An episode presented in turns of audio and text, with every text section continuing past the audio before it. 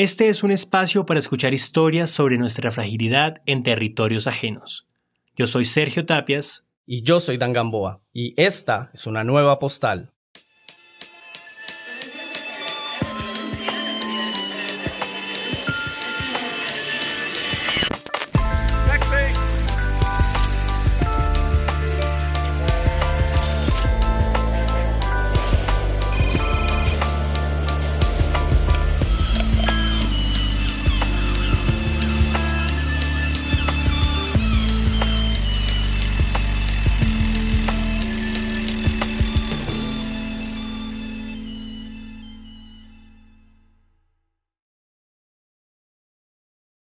Muchas personas toman la decisión de viajar en un afán de encontrarse a sí mismos, para conocer nuevas culturas o simplemente para divertirse.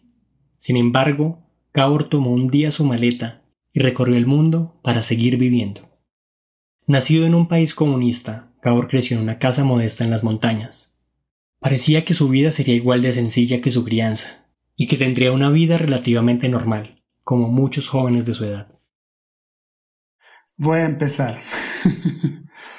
ok, hola a todos, eh, me llamo Gabriel, eh, pero la gente donde nací me llama Gabor, también mi mamá, mi papá. Eh, nací en Checoslovaquia, pero mi nacionalidad es húngara y después cuando se separaron los dos países me fui a vivir a Praga, donde estudié arquitectura y bueno, estudié también en España y en Estados Unidos, pero al final me quedé en Praga y empecé a hacer arquitectura por ahí. Hasta el año 2009, cuando pasó algo raro que no esperaba y entonces eso cambió mi vida para siempre. Entonces, era un arquitecto en Praga. Trabajé en varios proyectos y eh, como estaba sentado al frente de la pantalla todos los días, eh, como todos los arquitectos, y nunca acabamos de trabajar y ver la pantalla, hasta soñamos con los proyectos, en el año 2009 empecé a tener algunos problemas con mi estómago y cuando fui a ver, visitar un doctor, bueno, dos doctores al final, me dijeron que tengo eh, el páncreas irritado, entonces eso es por estar sentado todos los días y no hacer nada de los movimientos físicos. Entonces me decían ambos doctores que lo mejor que podría hacer es cambiar mi estilo de vida.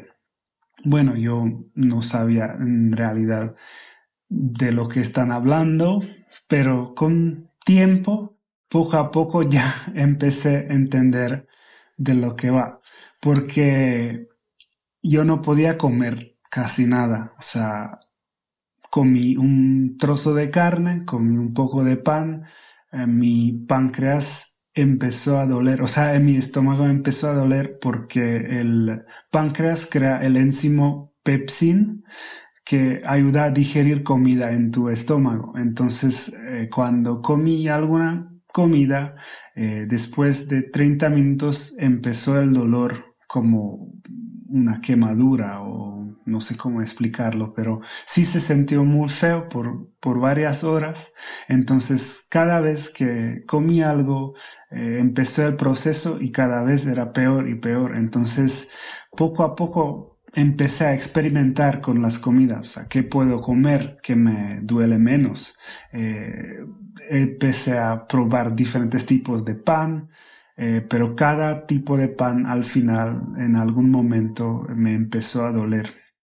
Entonces eh, probé ah, papas, probé muchas cosas cocidas, probé verduras, pero nada funcionó bien. Eh, cada, cada vez que comí algo, eh, después, si no el la primera vez, pero la segunda vez seguramente me empezó a doler. Entonces empecé a perder peso y al final eh, llegué en el momento, al momento que entendí que la única cosa que puedo comer es arroz.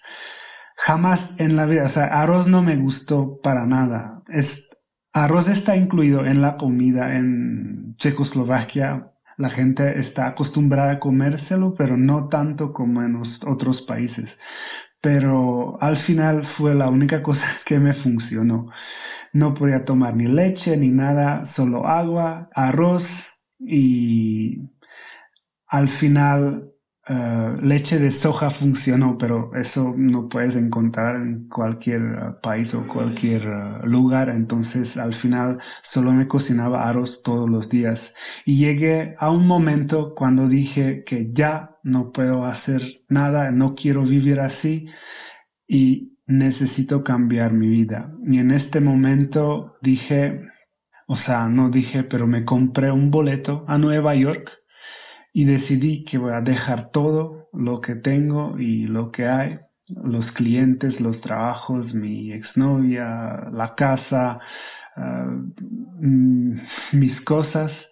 Y me compré este boleto en 2009 en septiembre y me fui a Nueva York. Y así empezó un viaje grandísimo de toda la mi vida que hasta ahora no, no terminó, o sea, ya llevamos casi más de 10 años que, salí desde mi casa. Y entonces todo empezó en Nueva York y llegué y solamente podía comer arroz. Entonces imagínense que llega un turista y la única cosa es en la gran ciudad que puedes comer es arroz. Entonces, ¿cómo cómo lo vas a hacer. Entonces me compré una estofita pequeña con gas, de, o sea, de acampar. Y cada momento o donde podía me empecé a cocinar arroz. O sea, muchas veces empecé a cocinar arroz entre estaciones de trenes, de estaciones de buses en Estados Unidos. Y al final después de un mes de viajar por Estados Unidos, eh, bajé a México donde me encontré con unos amigos que conocí ya en, Praga antes y me quedé en, su, en sus casas un rato. Atraído por la idea de conocer una cultura completamente ajena a la suya, Gabor fija un nuevo rumbo, decide ir al sur, al otro lado del río Bravo. México se abre como un país histórico y culturalmente rico, permeado por su vecino del norte. Desde Guadalajara, hasta Ciudad de México, Gabor viajó con la garganta seca y el estómago rugiendo con la esperanza de encontrarse con viejos amigos y poder continuar su viaje. En mi opinión, eh, la mejor comida del mundo es china y la segunda es mexicana. Y por estar ahí y lo que podía ver y no comer era muy, muy, muy, muy mal. O sea, eh, este sentimiento que todo el mundo a, tu lado está comiendo todas las comidas que ellos tienen ahí y tú no lo puedes ni probar, es bastante horroroso y también explicarlo, porque la gente te mira raro, o sea, tú, ¿por qué? O sea, prueba esto, mira que estás en esta zona de México, tienes que probar esto, estás en Campeche, tienes que probar esto, estás en Yucatán, o sea, estás en, en, en ah, estás en Oaxaca, tienes que probar estas cosas y otras cosas y no puedes comerlas. Entonces era muy difícil de explicarlo y más sentirlo. Pero al final la gente no entendía que por qué este muchacho solo come arroz y por qué hablo con un acento eh, de España. Porque yo estudié en Valencia y trabajé en Valencia y me pasé ahí dos años y cuando llegué a México estaba hablando español con acento de, de, España. Entonces los mexicanos me decían, oye, pero tú, ¿por qué hablas como un pinche gachupín? y esto era muy, muy chistoso para mí porque no sabía cómo eh, explicarlos que para mí yo no soy español, pues soy un checo chichimeco o lo que sea. Eh, y solo estoy aprendiendo a hablar eh, diferentes acentos de Latinoamérica. Al final, me encontré con un amigo checo que en estos momentos estaba viviendo en el DF y estaba con una novia ahí viviendo y se construyeron una casa en un barrio popular que era bastante interesante porque era una arquitectura muy moderna mezclado con eh, con, la arquitectura local del barrio popular eh, cerca de la UNAM. Entonces, eh, pasamos un buen rato ahí, eh, yo le ayudé un poco también y al final él se quedó conmigo y fuimos a viajar juntos por Centroamérica.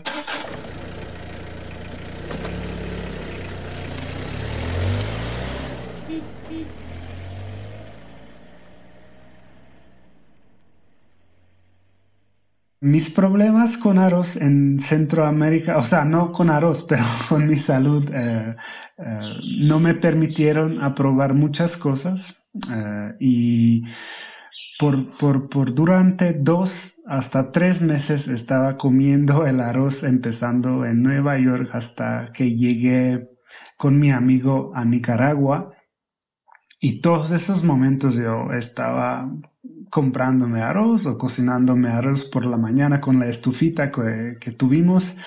A veces eh, que no funcionó o no podíamos comprar el camping gas, pues tuve que hacer un fuego en los bosques de Centroamérica y todo acampando, haciendo dedo al final y haciendo todo bajo presupuesto porque yo cuando salí de mi casa tuve algo ahorrado pero tampoco era mucho y esto es una maravilla que dure hasta ahora con todo el dinero que tenía. Y mucha gente dice que no tiene dinero para viajar, pero yo creo que es una gran mentira porque hasta el último pobre puede viajar si quiere, pero tienes que querer muchísimo, o por lo menos a mí me ayudó mi problema de salud. Y entonces, cuando uno tiene este problema de salud, pues eh, y le gusta viajar mucho. Como niño yo estaba viendo muchos documentales sobre naturaleza, sobre países y me encantaba bien ver esas cosas. Siempre quería viajar mucho y pues con el problema de salud me decidí que sí, antes que me muera, era, era muy dramático. Soy una persona dramática, pues, y misocondriaco o cómo se dice eso, cuando tienes problemas de salud y, lo estás exagerando, hipocondríaco. Entonces, em, con esto, con todo eso, estaba como bien preparado para viajar a mucho, solamente acampando y haciendo dedo, porque lo único que me preocupaba en estos momentos era que pueda comer cosas de nuevo normalmente como era mi vida antes. O sea, uno no puede imaginarse este estado hasta que llega a este extremo. Una pausa y volvemos. No olvides suscribirte para recibir nuevos episodios de Postales.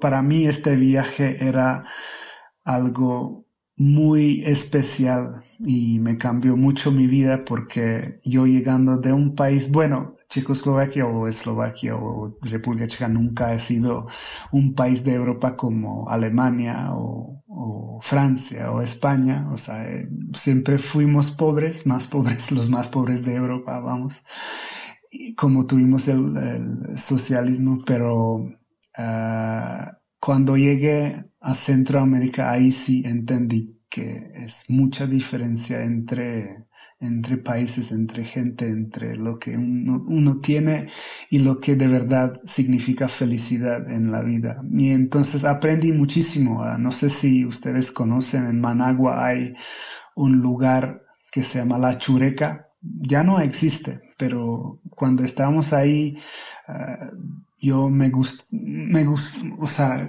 lo quería ver muchísimo.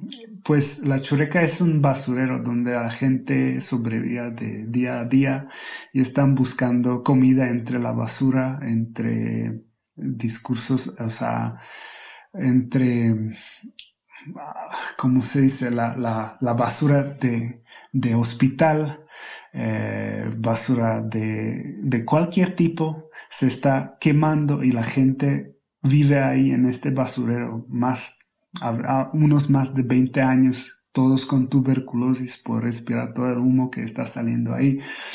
Y estábamos paseando entre esta gente que estaba buscando la comida entre vacas, entre buitres, entre animales que también estaban sobreviviendo ahí. Y como es que no es, es una cosa que no ni puedo explicar porque estamos en Nicaragua, en un país casi más pobre de Latinoamérica. Y más están ahí los la gente que está sobreviviendo, sobreviviendo del día a día. Y más encontramos unos jóvenes que están ah, respirando el pegamento porque ya no tienen, o sea, no, no tienen su vida, decían ellos, que no tiene ningún sentido, entonces ya se quieren suicidar, ya se quieren matar, y les estaba igual todo. Hasta uno me atracó, me quería sacar la cámara, entonces nos estábamos peleando como unos cinco minutos hasta eh, me ha roto la cámara.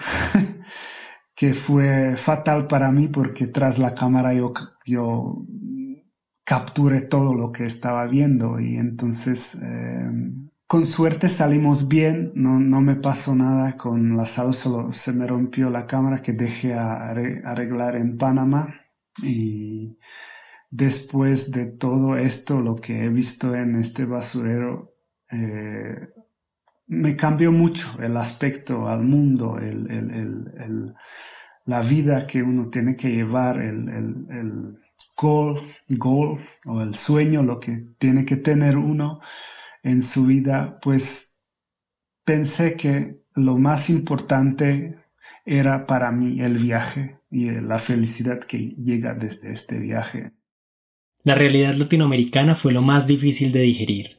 Las circunstancias habían llevado a Gabor no solamente a conocer lo más impresionante y propio de cada lugar que visitó, sino también lo más olvidado e invisible, ese día entendió que el hambre tiene varios rostros. Nicaragua es un país en cuyo horizonte siempre hay un volcán, una amenaza latente que ha moldeado la fisionomía de sus ciudades. Aunque el centro de Managua aún se encuentra en ruinas por un terremoto que ocurrió décadas atrás, sus plazas son transitadas por unos pocos transeúntes y un puñado de turistas curiosos dispuestos a probar maíz, vigorón y pinol bajo la sombra de sus árboles.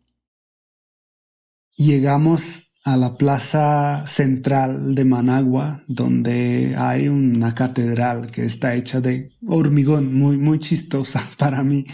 Pero sí, había muchísima gente y entre ellos estaban unos que estaban haciendo elote a la parilla y algunos elotes cocidos y cuando los veía tuve muchas ganas de probárselos, pero como tuve mi problema, pues no tuve miedo a ver qué pasa. Pero aunque pase todo, decidí, ok, ahí están los elotes, estoy en Managua en esta plaza y es como un punto de mi viaje, mi viaje muy importante. Entonces decidí sí que voy a, voy a probar un elote. Entonces me ah, compré uno y me lo probé y estaba esperando esos 30 minutos a ver si va a pasar el dolor de mi estómago, pero al final todo fue súper bien, no sentí nada raro y el elote pase, pasó por mi cuerpo sin problemas.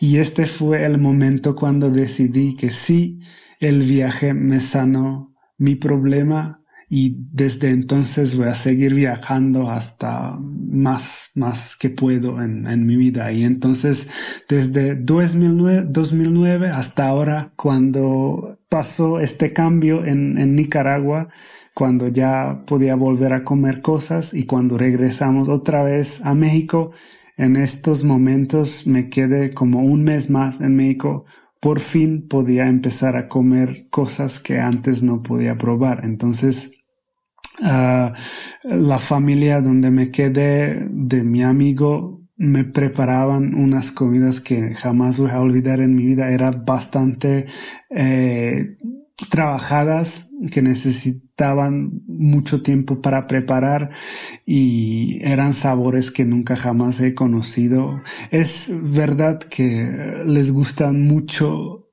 utilizar el chile en, en México, pero uh, que yo no podía jamás, jamás probar porque el chile sí me volvería en el mismo problema pan pancreático que tenía antes, pero siempre probé solo un poquito de las cosas ah, más picantes y sí, era, era una maravilla la comida mexicana, es muy, muy interesante. Y no solo mexicana, pero también colombiana. Me sorprendió mucho porque en el mundo ah, no, nadie habla sobre comida colombiana, pero me sorprendió mucho y, la carne más, ah, más más, como lo digo? la mejor carne que he comido en mi vida fue eh, por la zona de la meta cuando hacen la carnita asada por varias horas y luego te lo empacan con plátanos y papas en, esta, en esta planta, en esta hoja de planta y luego te lo sacas al lado de, no sé, un río y te lo comes con tus amigos. Era maravilloso. Eh, nunca me voy a olvidar, olvidar de esta carnita asada que me comí ahí.